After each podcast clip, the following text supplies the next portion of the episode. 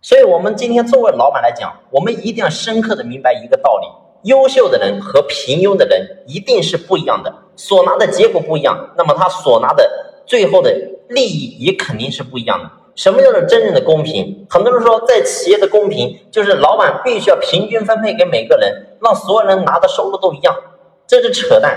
为什么这么讲？你要去思考。我前面我讲到，我说真正优秀的人只有百分之二十的人，那么这百分之二十的人，作为老板，你没有给到大的利益给到他，请问他怎么全力以赴呢？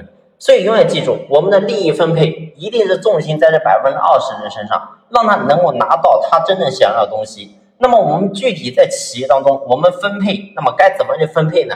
其实我们要做的就是要让他的收入跟普通的选手拉开一个很大的差距。那么这个差距到底多大比较好呢？那么我想，其实没有固定的标准，当然是越大越好。你比如说普通的员工可能就是拿个五六千，那么你一定要让他想方设法能够拿到至少两三倍的一个收入差距。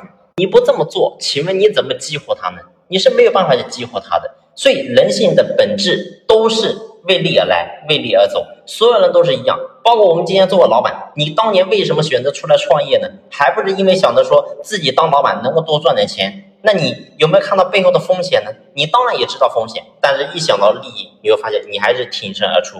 所以我想讲的是，员工也是一样的，员工凭什么卖命？卖命的核心就是因为他知道我卖命了，我能够拿到我想要的。只有这样才能够真正激活人。好了，这一期的分享呢，我们先聊这里。如果说你在企业经营的过程当中遇到任何的难点、痛点，可以随时联系朱老师。那么朱老师联系方式呢，在专辑的简介上有介绍。感谢您的用心聆听，谢谢。